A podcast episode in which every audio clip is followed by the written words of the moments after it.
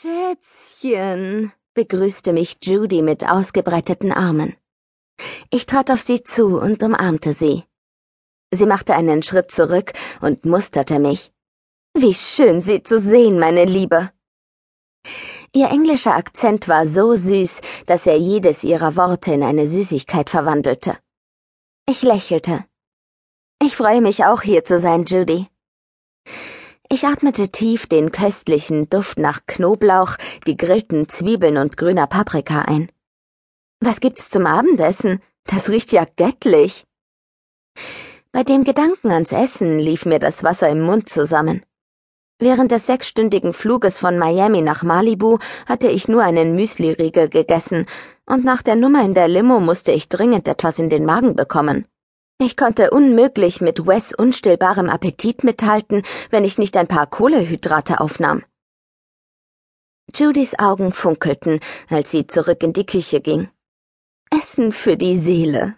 Etwas, was sie an Zuhause erinnern soll. Sie warf Wes einen Blick zu und verdrehte die Augen. Schweinekotelett, dazu frisch gegrilltes Gemüse, Parmesankuskus und warmes Knoblauchbrot. Wie klingt das? Himmlisch. Schon das Schweinekotelett hatte mich überzeugt. Den Monat zuvor hatte ich meist außer Haus gegessen. Anton und Heather aßen selten zu Hause, hauptsächlich weil sie keine Zeit zum Einkaufen hatten, und da sie so viel unterwegs waren, hatten sie auch keinen Koch. Aber Anton besaß auf jeden Fall genug Geld. Er sollte sich unbedingt einen Ernährungsberater leisten, um seinen Körper fit und gesund zu halten. Er trainierte hart. Wenn er weniger üppig essen würde, könnte er das Training herunterschrauben. Ich beschloss Heather von meinen Überlegungen zu erzählen, wenn ich ihr das nächste Mal schrieb.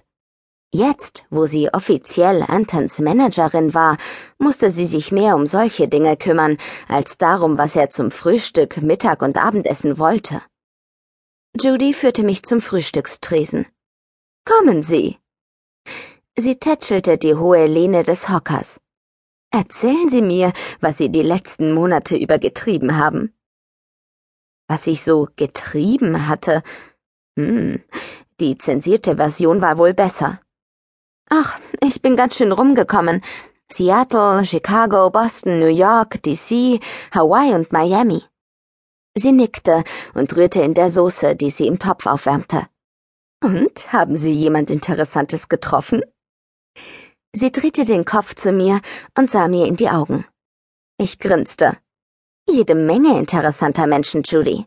Ich habe einige neue Freunde gefunden. Und mein Sonny, ist der auch Ihr Freund?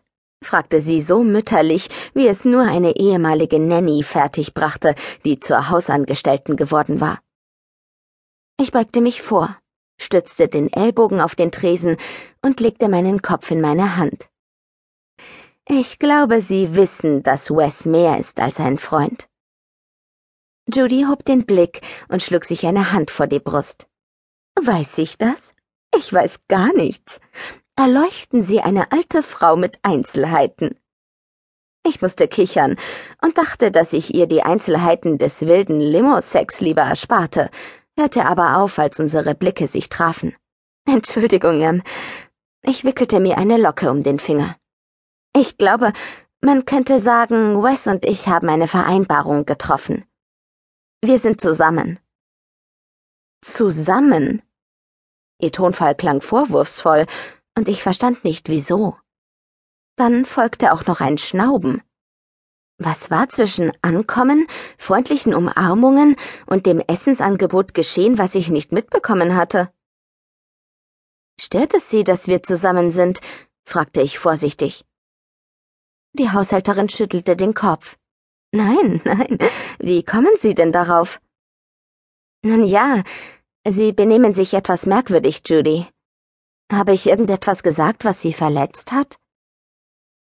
Judy beugte sich vor und tätschelte mir die Hand, die auf dem Tresen lag.